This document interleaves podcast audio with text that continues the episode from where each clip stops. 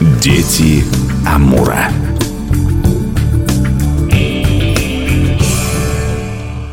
У микрофона Анастасия Магнус. Здравствуйте. Сегодня мы добрались до одного из самых интересных коренных народов, если вообще так можно сказать, насколько все они интересны. У нас в гостях по доброй традиции Евгений Бурдыга, исследователь Дальнего Востока, наш постоянный гость. Сегодня мы говорим о нивхах. Евгений, здравствуйте. Касказеве, что в переводе с нивского означает Здравствуйте. Нивхи, они чуть-чуть особняком. Нивхи вообще очень интересный и загадочный народ. Начнем с того, что это не похожий народ на все остальные коренные народы Преамурья. Во-первых, в научной среде Среди этнографов, историков, археологов до сих пор идет диспут о том, откуда появились нивхи и как они пришли в реки Амур и очутились вообще на острове Сахалин. Кто они? Как они Пришли к образовали, быту. да, то, что у них начало называться мировоззрением, религией, бытом, определенными ритуалами. И это требует дальнейшего всестороннего развития и ждет своих исследователей. Первооткрывателей? В том числе, кстати говоря. То есть, в принципе, еще очень много белых пятен, поэтому кто не может выбрать тему для диссертации, вот, пожалуйста. По нифхам это как открыть Америку. На самом деле, до 90-х годов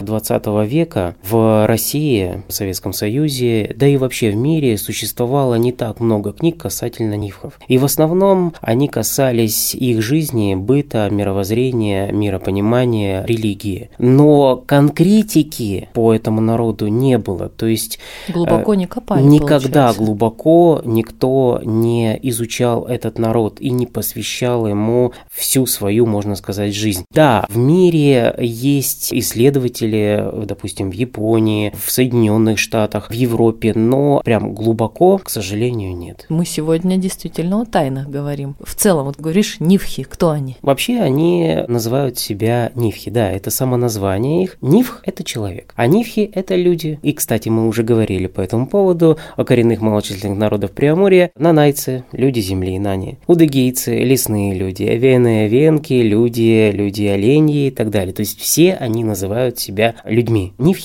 не исключение. При этом два рода нивхов, условно говоря, мы говорим сахалинский. Да, верно. Нивхи делятся на, в отличие, опять же, от остальных коренных народов Преамурья, на материковых и островных. Материковые живут в нижнем течении реки Амур, как раз в Хабаровском крае, но островные на острове Сахалин и часть, совсем небольшая часть, где-то около 150 человек, на сегодняшний день проживают на острове Хоккайдо, это Япония. Говорят, история такая, что однажды из Сахалина приехали нивхи, и какой-то очень уважаемый человек открыл газету и сказал, ну что же вы вот так вот с ошибками-то пишете, стыдно, товарищи, еще в советское время. И только потом выяснилось, что язык-то разный уже немного. Да, верно. Язык материковых нивхов и язык островных нивхов, он отличается. Отличаются даже ритуалы. Вот, допустим, островные нимхи сахалинские, они большее внимание уделяют морскому зверю, морской рыбе, ну, по понятным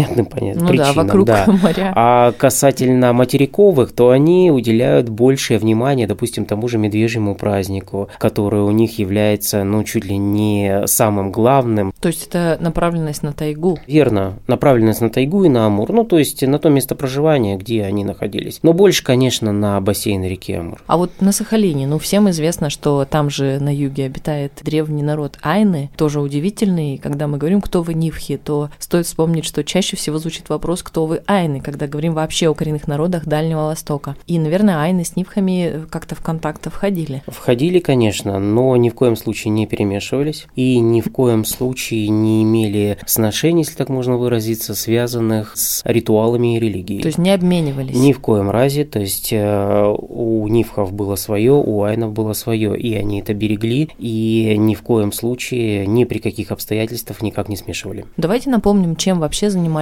нивхи. Ну, уже вроде как намекнули, что охота, значит, охота рыбалка, собирательство. Если островные занимались охотой на морского зверя, то наши, если мы говорим о Хабаровском крае, да, у них, которые проживают в нижнем течении реки Амур, они занимались, конечно, больше рыболовством. Кита, горбуша для них являлись самым главным продуктом, который вот э, подавался у них на стол. И все, что было связано с их жизнью, связано было исключительно с Амуром, его притоками и как как раз-таки с красной рыбой. Религиозные взгляды – это шаманизм. Да, конечно, это шаманизм, это культ предков, это анимизм. Все то же самое, что и у остальных коренных народов, но с определенными нотками своими, ну, как и у большинства коренных народов Приамурья. Да, у всех есть свои определенные нотки. Православие хорошо легло на почву, так сказать, вот анимизма, шаманизма? Дело все в том, что анимизм, шаманизм, он практиковался нивхами, в том числе, как и другими коренными народами Приамурья, вплоть до 50-60-х годов 20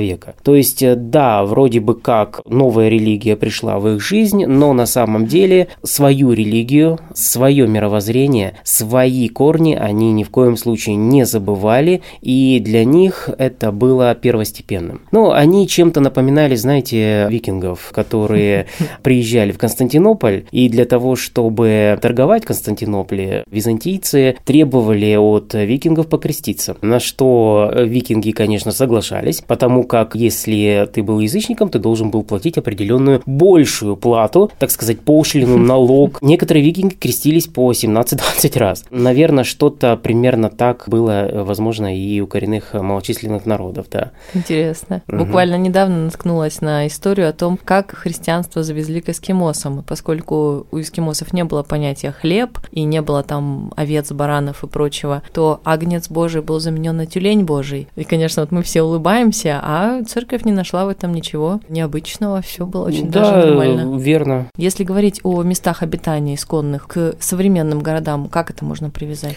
В район нижнего течения реки Амур, Лиман, Николаевск на Амуре. Первым, кстати говоря, из русских, кто стал называть нивхов нивхами, то есть самоназванием этого народа, это был Невельской. До Невельского, Поярков, Хабаров, они называли игеликами. И, кстати, это название, русское название, в том числе, кстати говоря, и китайское название, докочевало, если так можно выразиться, до начала 20 века. Да, встречается да, нередко. Да, да так, кстати, понятно. как же без Владимира Клавдевича Артеньева, у него есть э, замечательная карта расселения коренных малочисленных народов бассейна реки Амур и вообще Уссурийского края. И вот как раз таки Нивхов он записывает там как Геликов. И записывает он как раз таки в нижнем течении реки Амур. Ну вот, кстати, Екатерина, супруга Невельского, по-моему, с Нивхами как раз вначале немножко не подружилась, так будем говорить, она, насколько я помню, сажала огород, и Нивхи восприняли это не очень хорошо, что там в земле а, роется. Верно, верно, вы знаете, хорошую тему подняли. Дело все в том, что когда русские пришли на нижнее течение реки Амур, они, естественно, принесли с собой сельское хозяйство. Но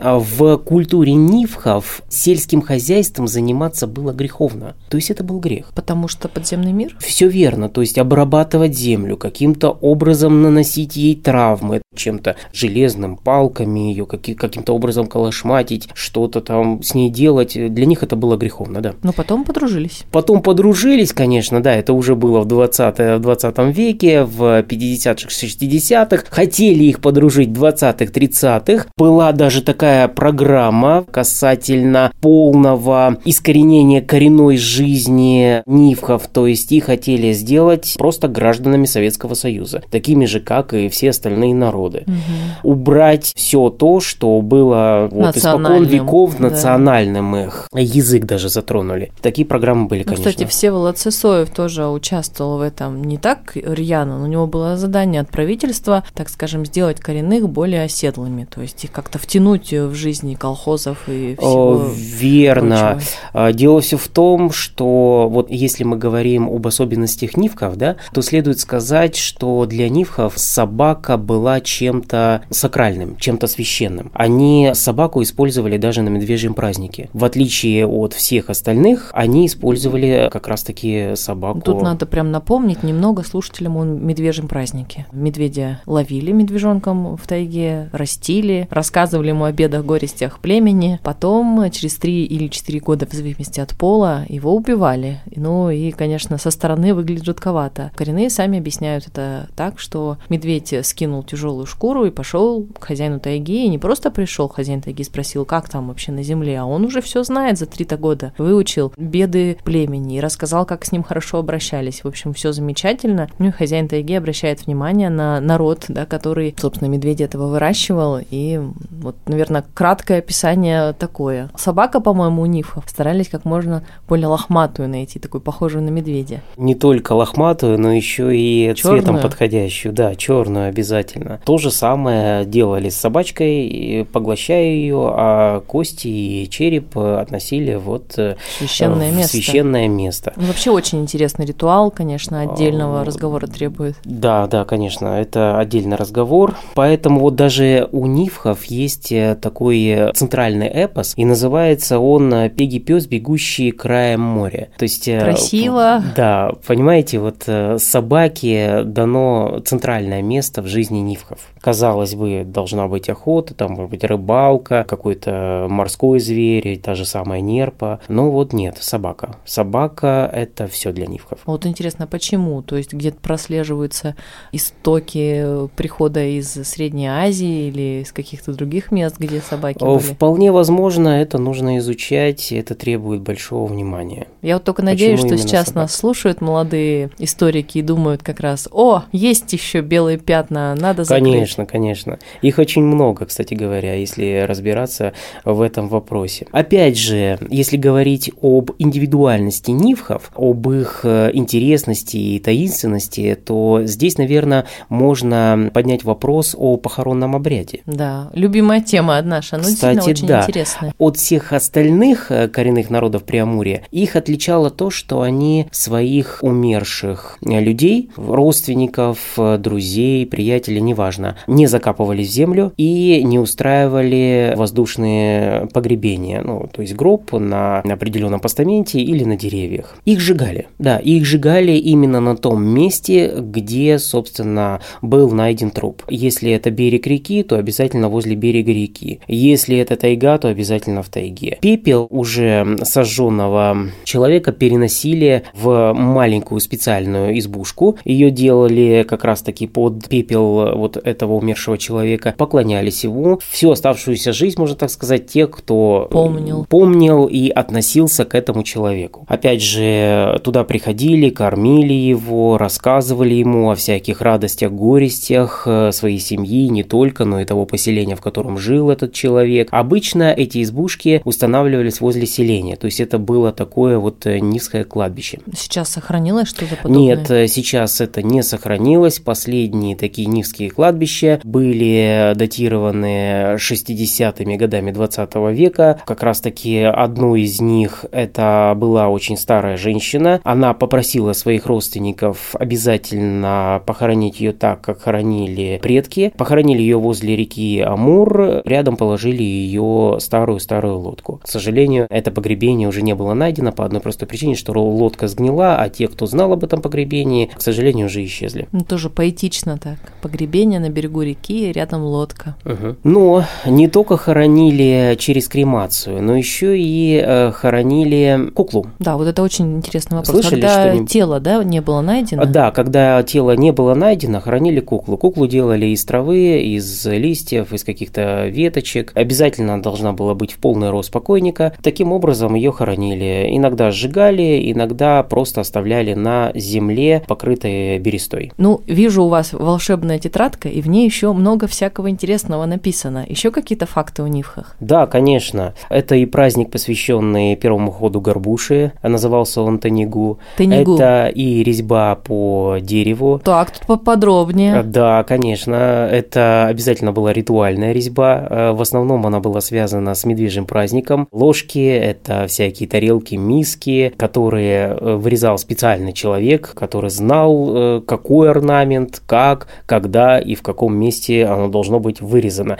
Сейчас, конечно, такого нет. То есть орнаменты уже не придают той сакральности, что была до этого. Резьба по дереву, именно нивская резьба, она индивидуально очень-очень интересна. Отличается от всех других, да? Конечно, конечно. В музее, кстати, можно увидеть во всех городах. В Хабаровском крае есть хотя бы одна-две ложки для медвежьего праздника. А, жаль, что в тех поселках, в которых живут нивхи, в музеях нет чего-то старого. То есть в основном конечно же, все старое, то, что, допустим, те предметы, которым 150-200 лет, они всегда увозились э, в столичные музеи. Музеи Москвы, Санкт-Петербурга. Хотелось бы, конечно, чтобы хоть что-то древнее оставалось именно вот в поселках Нивхов, чтобы молодежь, чтобы новое поколение видело, как это было до. Ну подождите, давайте все-таки на праздничной какой-то ноте закончим. Можно сказать о студии МОЗ. Вот это хорошая тема. Студень... Это что-то сладенькое. Да, это что-то сладенькое, это десерт, это не основное блюдо. Студень Мосс готовился из рыбьей кожи, обязательно либо из кожи горбуши, либо из кожи тайменя. Очень долго варился, затем все это превращалось да, в определенную массу, охлаждалось, и таким образом появлялся десерт. Ну, туда иногда добавляли ягоды. Чем-то напоминает удыгейский масси. Мармелад. Да. В целом, рассказ очень вкусный получился. Но вот э, блюдо я бы, пожалуй, если попробовала, эту маленькую ложку просто для общего знания. Мы вас благодарим. Напоминаем, что в гостях у нас Евгений Бурдыга, исследователь Дальнего Востока, наш постоянный гость. Всего доброго вам. Меня зовут Анастасия Магнус. До встречи в эфире.